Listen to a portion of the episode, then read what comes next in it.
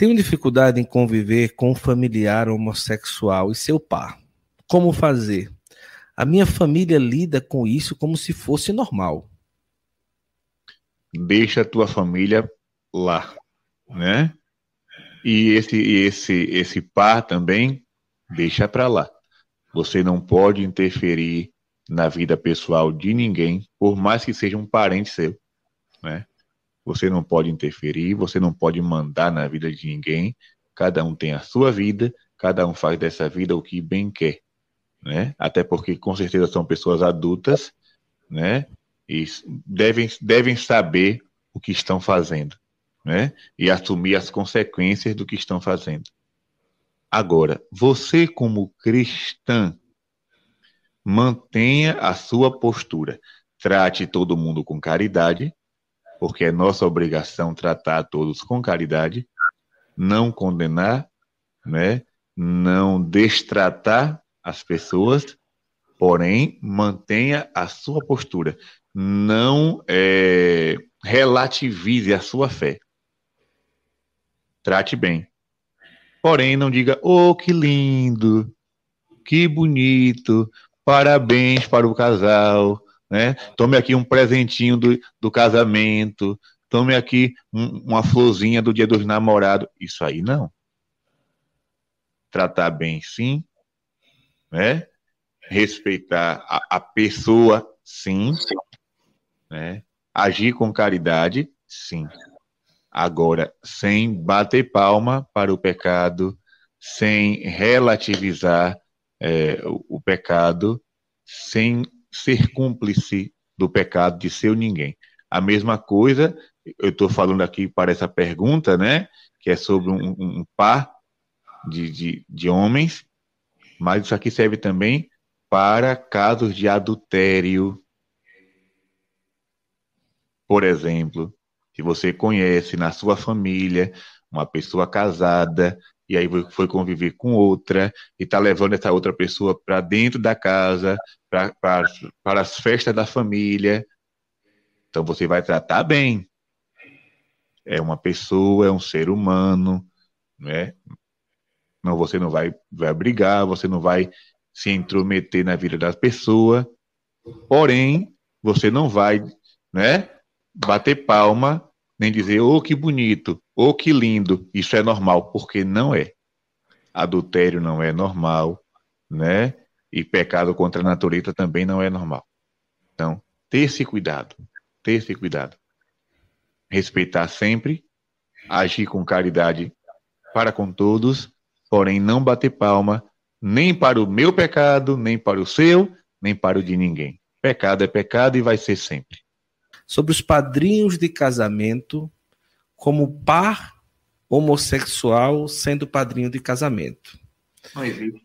É, é, a igreja, de forma direta, é, fala sobre a exigência do padrinho de casamento, como fala sobre o padrinho de batismo, ou é uma questão de consciência? Não tem a mesma exigência. Né? Padrinho de casamento não tem a mesma exigência que um padrinho de batismo. Agora é aquela coisa, né? Romantizar o pecado, relativizar, tudo posso, mas nem tudo me convém. Né? Então, assim, se, se é um casamento católico, o homem e a mulher que vão se casar são católicos, por que vai colocar um, um, um par de homens ou de mulheres para serem, serem padrinhos? Convém isso? Convém? A pergunta é essa: convém ah, mas são meus amigos. Ótimo que sejam. Eu também tenho amigos que são gays. Eu conheço mulheres que são, são próximas a mim, né? E que são lésbicas. Eu tenho nada a ver com a vida dos outros. Tenho nada a ver com a vida dos outros. Cada um cuida da sua vida, cada um faz o que bem entende. Eu respeito, eles me respeitam e o barco anda, né? O barco da vida anda. Agora, como católico, eu devo primeiro seguir a minha religião e não a minha amizade. Né? Então, se a igreja não, não permite, por que insistir? Ah, mas tal padre deixou. Se tal padre deixou, ele está indo contra a doutrina da moral católica. Nós temos, nossa religião tem uma fé e uma moral. Não, isso, isso não quer dizer que nós somos pessoas fervorosas e moralistas. É diferente. Nós não somos fervorosos e moralistas. Nós somos pecadores. O único título que nós temos é esse. Por minha culpa, minha tão grande culpa. Todos nós somos pecadores, estamos no mesmo balaio. Né? Agora, a minha fé tem uma doutrina e tem uma moral. E eu tenho que me esforçar para seguir. Isso não é preconceito, isso não é discriminação, tem nada a ver, porque hoje, hoje o povo quer justificar sua, sua, seus erros com esse nome, né? Preconceito, intolerância, discriminação, tudo é isso agora. Tudo é preconceito, tudo é discriminação, tudo é intolerância. intolerância. O mundo tem regra, minha gente. Tem regra. E a nossa igreja também tem. É. Então, vamos ter que agora passar por cima das regras da igreja em nome de, de uma tolerância? Não, né? não é bem assim, né? Vamos respeitar os espaços para todo mundo viver em paz. Aí você nunca vai ver um missionário católico entrar numa boate gay para pregar. Uhum. É um espaço que não nos pertence. Quem vai lá é porque quer. Uhum. Você não vai ver um padre forçar, né, para entrar num, num, num, clube dessas pessoas para poder celebrar uma missa, para poder, a não ser que seja um doidinho, né? Mas nós, nós respeitamos o espaço, respeitamos as opções, respeitamos seu estilo de vida, você quer viver assim, eu não posso fazer nada. A mim não me incomoda, né? Agora vamos ficar cada um no seu espaço, respeitando um do outro para não ter confusão? Isso.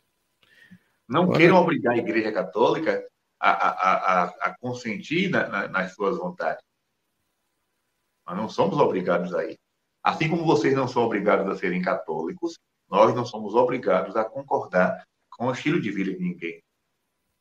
Uma, existe uma, uma grande propaganda, né? Tem, tem, tem gente grande por trás disso, né?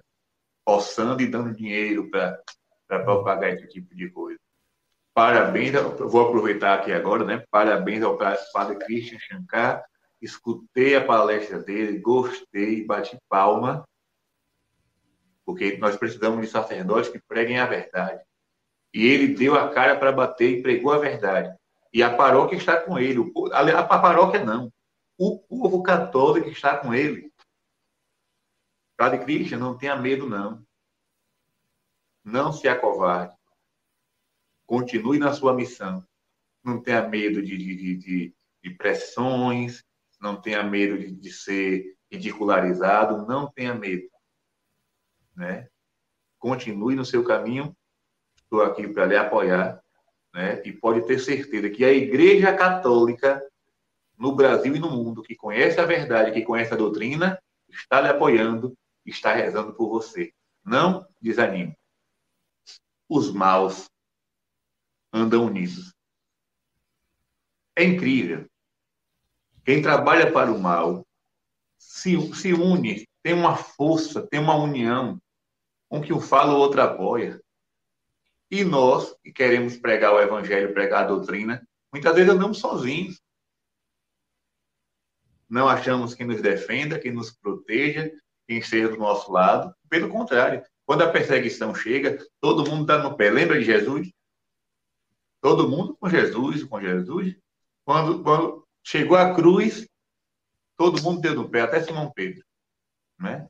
Então, hora da perseguição, muita gente corre, muita gente foge e nós temos que tomar vergonha na cara e parar com isso.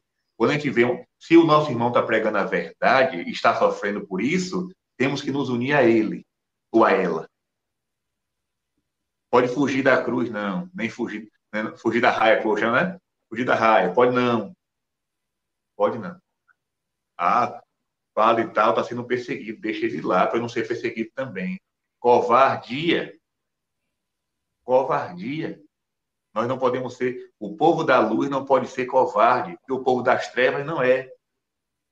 Quem anda nas trevas não é, não tem medo, né? E tem apoio, tem, tem muito dinheiro rolando por trás. Nós não temos nem dinheiro nem apoio. Só o apoio do céu. Aparições de luz de Maria Bonilla. Já ouviu falar, padre? Já ouvi falar, sim. É, mas não são, não são reconhecidas pela igreja, não. Viu? É preciso ter muito cuidado com, com esses relatos de aparições que existem por aí. Inclusive, essa, essa senhora falou alguma coisa sobre uma, uma data agora de junho, né? Ah, então marca uma data, né? Não sei se foi dia 17 de junho que ia ter uma coisa, que não sei o quê, e não teve nada, absolutamente nada. Vamos ter cuidado com essas, com essas manias de aparições por aí. Porque o senhor não é exorcista. Primeiro porque eu não quero. Isto... A começar por aí, eu não quero. Antico... Eu vou explicar o porquê eu não quero. Olha, primeira coisa, para ser exorcista, antigamente todo padre era exorcista. Qualquer sacerdote. De um tempo para cá, a igreja decidiu nomear padres específicos. Né? Então, para um padre ser exorcista, primeiro tem que ter autorização do bispo.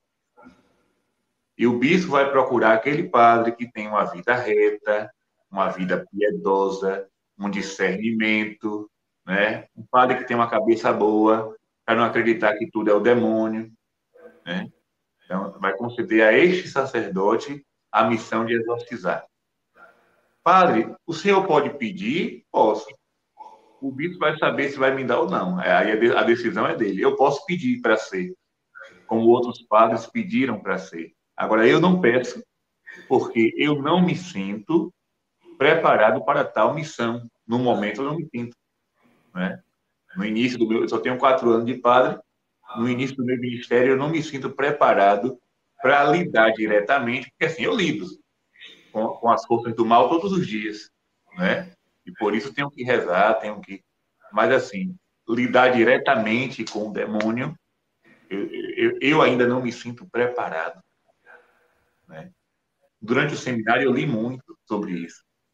Eu tenho aqui na minha estante na faixa de uns 30 livros sobre esse assunto. Na faixa de uns 30 a 40 livros somente sobre esse assunto, exorcismo, demônio, tal, tal, tal. Fiz cursos, participei de dois cursos para, para esse tema, né, com dois exorcistas é, internacionais. Mas, assim, quando eu me ordenei padre, eu comecei a ter experiências não muito boas. Experiências não muito boas. Então, eu percebi que eu ainda não estava preparado. E aí eu dei um tempo, né? Dei um tempo e se no futuro a igreja pedir, aí eu vou por obediência. Mas que eu queira, não, não vou dizer que eu quero porque eu não quero. Não me sinto preparado. Padre, a minha família tem o costume de falar da vida dos outros. Eu sempre falo que é pecado, mas eles insistem. Caso eles começarem a falar, eu sou obrigada a falar que é pecado, mesmo eles sabendo? Ele já sabe, não precisa repetir. Você já disse, você já, já comentou né, que é pecado. Então não há necessidade de ficar batendo na mesma tecla. Né? Não há necessidade. Agora sim, você se mantenha. É, é minha voz que está dando eco, Guto?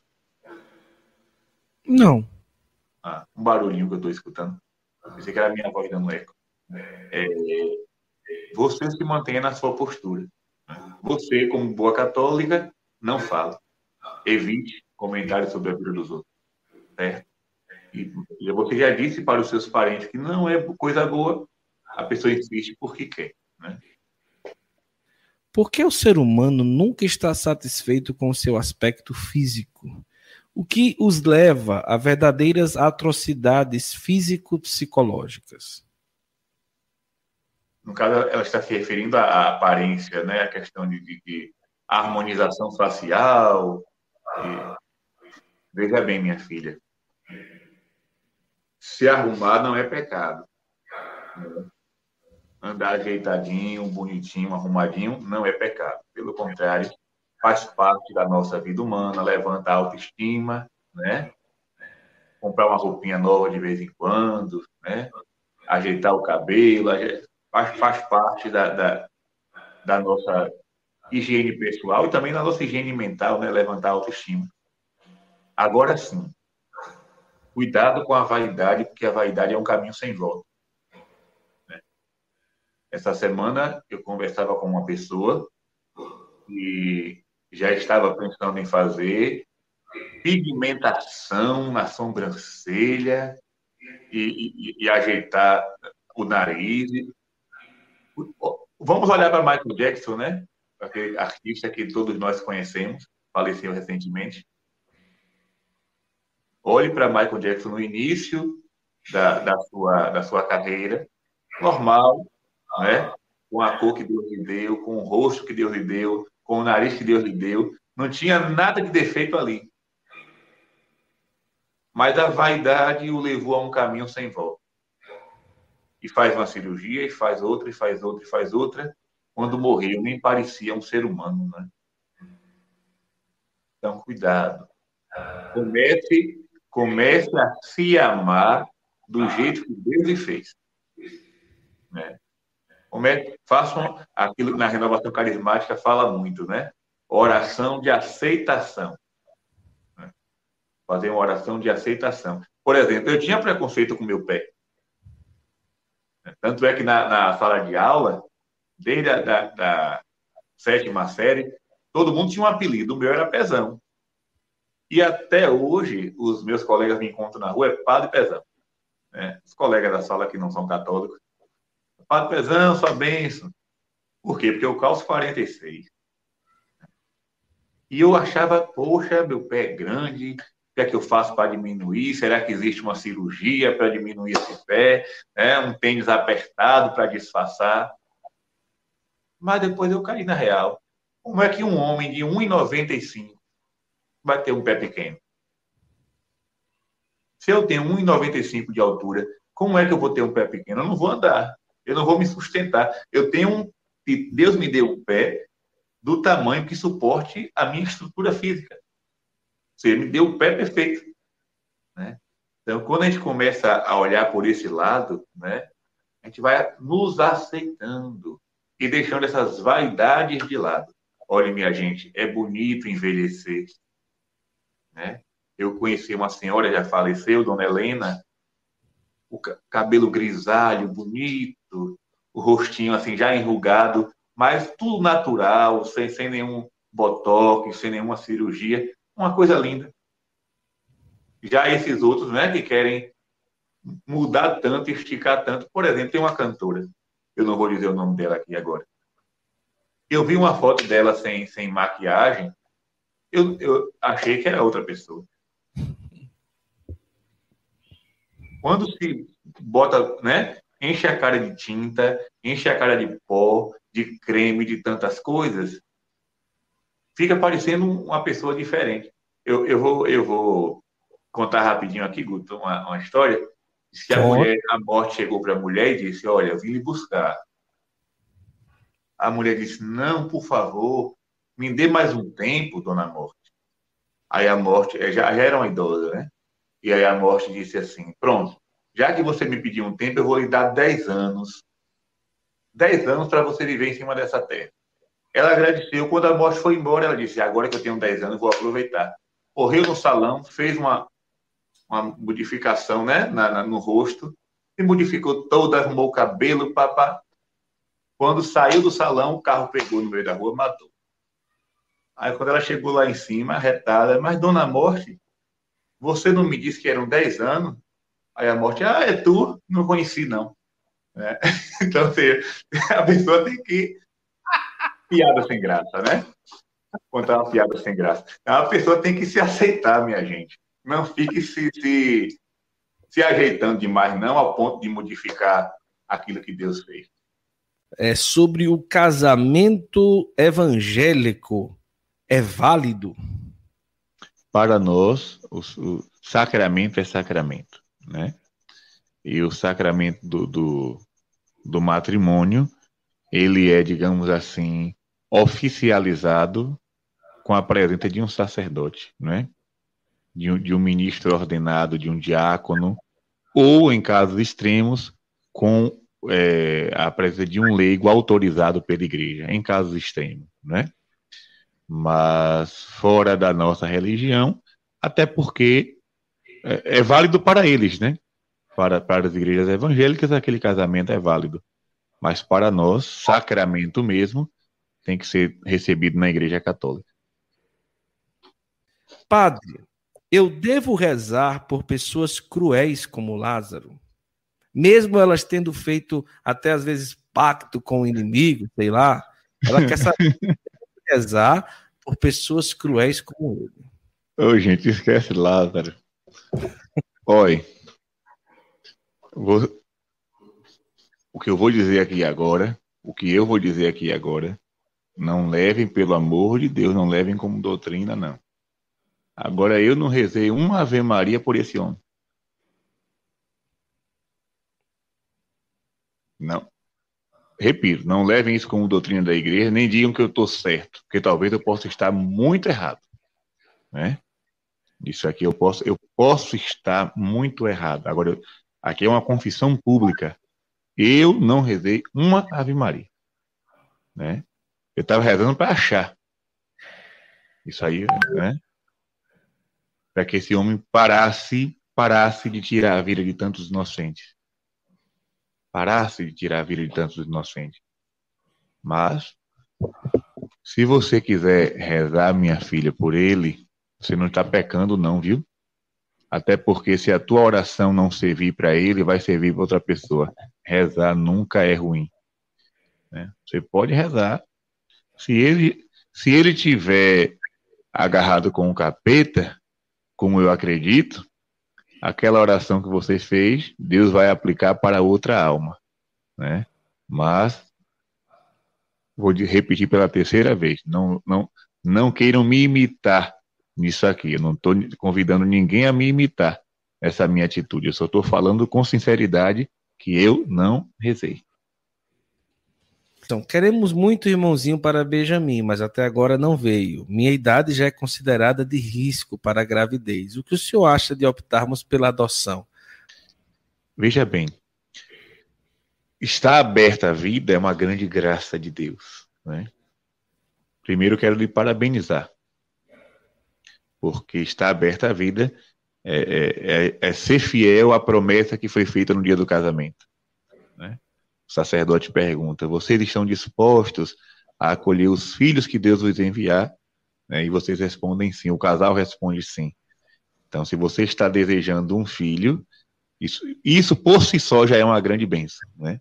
O desejo, por si, já é uma grande bênção. Porém, digamos que o tempo está passando e a criança não chega. podemos adotar? Claro, a adoção, além de ser um ato de caridade, né, é recomendada pela igreja. Nenhum cristão está impedido de adotar. Até os solteiros, né? Até os solteiros podem adotar uma criança. É um ato de caridade, de generosidade cristã. Agora, como eu lhe conheço, e, e eu posso aconselhar qualquer pessoa também dessa forma, eu recomendo que se adote uma criança bem pequena, ou seja, dos quatro anos para trás. Porque crianças mais velhas são mais difíceis né, de, de, de se adaptarem, de obedecer. É, aqui, é um, aqui é um conselho, não tem nada a ver com doutrina de igreja, não. É, se alguém quer adotar, eu aconselho a adotar uma criancinha pequena, que ainda está naquela fase de aprendizado e adaptação. Eu, como católica praticante, posso namorar com um rapaz espírita? Laura, Deus te abençoe. Você pode namorar com um espírita, com um ateu, com um protestante, com um candomblessista, com um muçulmano, né, com qualquer um. Agora, preste bem atenção. Se você puder o jovem católico, a jovem católica puder namorar com um católico, é melhor. Por que eu estou dizendo isso? Porque religião tem dogma, religião tem leis. Eu fico imaginando, por exemplo, o casal. Eu conheço casais assim. Chega o domingo, a esposa vai para a missa, o marido vai para o culto. Ou o marido vai para a missa e a esposa vai para a sessão espírita. É confuso. Né? Querendo ou não, vai haver um choque. Claro, existem casais que se respeitam. Né? Isso é bonito. Eu conheço casais que são de, de religião diferente, porém se respeitam, vivem numa boa, ninguém briga com ninguém, está todo mundo em paz. Se for assim, ok. Agora, será que no seu caso específico vai ser assim? Né? Mas, padre, eu amo e, eu, e vai ser essa pessoa e não, não, não, não já, já decidi, tá bom. É, você tem liberdade para isso, para casar com pessoas de outra religião. Até a igreja celebra, né? Esse tipo de matrimônio. Agora, seja firme na sua fé. Se você optou por conviver com uma pessoa de outra crença, não seja você a se abaixar para admitir a crença do outro. Né? Seja católica até o fim. Não deixe de ir à missa e deixe claro isso, viu? Já que você está namorando com um rapaz que é espírita, ou seja lá qual for a religião dele, deixe claro isso. Olha, se, se um dia a gente se casar, eu já vou deixar claro para você. Eu vou para a missa de domingo, eu vou para a adoração às quintas-feiras, eu vou rezar meu texto, eu vou ter imagem de santo na minha casa, eu... e acabou a conversa. Se você esclarece antes do matrimônio, aí depois não tem briga, né? Tom, é verdade que Deus ama o diabo? Veja bem, entenda uma coisa. Em Deus não pode existir nada que não seja amor, porque amor, o amor é a essência de Deus, né? O próprio evangelista São João vai dizer que Deus é amor, né? Ele não diz Deus ama, né? Ele não diz que Deus ama. Ele diz que Deus é amor. A essência de Deus é, é amar. Deus não pode me odiar. Não, ele sempre vai me amar mesmo que eu me afaste dele, né? Ah, mas por que fala da ira de Deus? A ira de Deus é a ira de um pai que vê o filho no caminho errado e faz de tudo para é, reconduzir, né, o filho que se afastou. É, é a justa ira, a santa ira de Deus, que vê a humanidade indo para as trevas e faz de, de, de tudo, né, para resgatar as, as ovelhas perdidas. Agora, quanto ao, quanto ao demônio, como é que nós podemos dizer qual, qual é a, o sentimento, vou usar esse, essa palavra que não é muito correta, o sentimento de Deus em relação ao diabo. O diabo nunca vai se arrepender, né? O demônio nunca voltará para o paraíso, será eternamente condenado. Então, como é que eu vou dizer o que é que Deus pensa é um mistério. Né? Agora eu só posso dizer isso. Deus é incapaz de não amar, porque a essência dele é amor. Por que não é rezado as Ezequias para crianças e até qual idade é considerado criança? Sim, as Ezequias das crianças são rezadas. Eu já fiz. Eu já fiz Ezequias. Inclusive, existem rituais da igreja para crianças que não foram batizadas. Né? Até, até mesmo as crianças que morreram sem o batismo, porque não teve tempo, porque né? Crianças recém-nascidas, crianças que morreram no parto. A igreja tem lá orações específicas para o funeral daquelas crianças. Eu já pude fazer um. Né? Olha só. Não é nada, não é nada fácil. É, é uma coisa muito dolorosa. Você vê aquele caixãozinho branco, né, pequeno, com um bebezinho dentro, é uma situação muito, muito dolorosa. Mas a igreja realiza assim, exéquias para todos os falecidos. O senhor viu a postagem do Burger King? O que o senhor acha? Eu não acho nada, né? Porque eu não tenho nada a ver com essas, com essas empresas. Eu não tenho nada a ver. Para mim, isso não, não me assusta, porque do mundo pagão eu não posso esperar muita coisa, né? Então, assim, não, não adianta se escandalizar com isso, porque do, do mundo pagão pode surgir coisas até piores, né? Agora, o que me assusta é ver o pecado sendo exaltado dentro da, da, do grupo de cristãos, porque aí já é traição ao evangelho, né? Quando eu vejo cristãos apoiando isso, quando eu vejo cristãos defendendo isso, aí, é, aí eu me preocupo. Aí eu fico com a pulga atrás da orelha, aí eu fico chateado, né? Porque nós temos o compromisso de sermos fiéis ao Evangelho de Cristo. O mundo não tem essa obrigação, os pagãos não têm essa obrigação, as empresas que não são cristãs não têm essa obrigação. Por exemplo, é, essa semana mesmo eu deixei de seguir uma página porque estava defendendo isso, essas coisas, né? Eu, como católico, automaticamente deixei de seguir.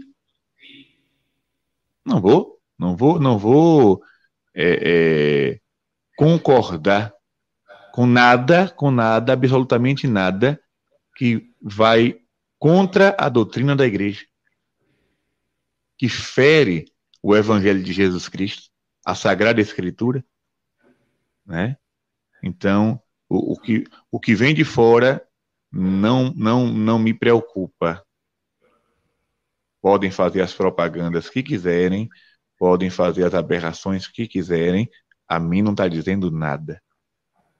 Agora, quando isso parte dos cristãos, quando os cristãos batem palma, quando os cristãos balançam a cabeça é, de forma afirmativa, quando os cristãos acham bonito, isso aí é grave, isso aí é preocupante. Aonde a pessoa busca entrar num processo ou analisar se existe possibilidade de nulidade na sua diocese? A Pronto. quem a pessoa deve procurar? O pároco. A primeira pessoa a ser procurada é o pároco, porque é ele que vai preparar o libelo e encaminhar para o tribunal eclesiástico né? Cada pároco é responsável pelas suas ovelhas. Então, se na minha paróquia tem um caso de separação e eu escutei a história e vi que tinha alguma coisa estranha, eu vou preparar o libelo e vou encaminhar para o tribunal eclesiástico. Vou reunir as provas, testemunhas e encaminhar.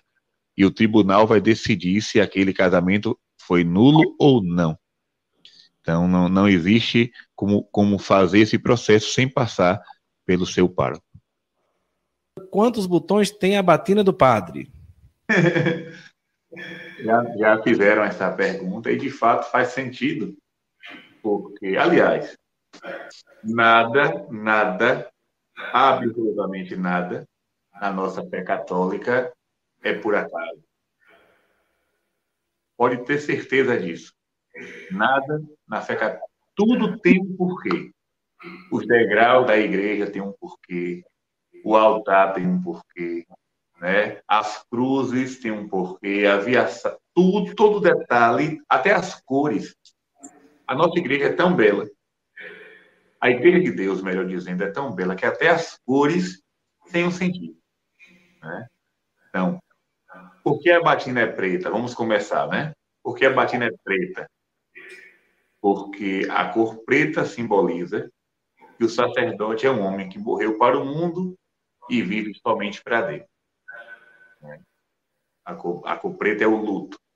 Morreu para o mundo, viveu para Deus. Mas, padre, eu já vi o senhor com a batina bege. Já vi padre com batina cinza. Já vi outro com batina branca.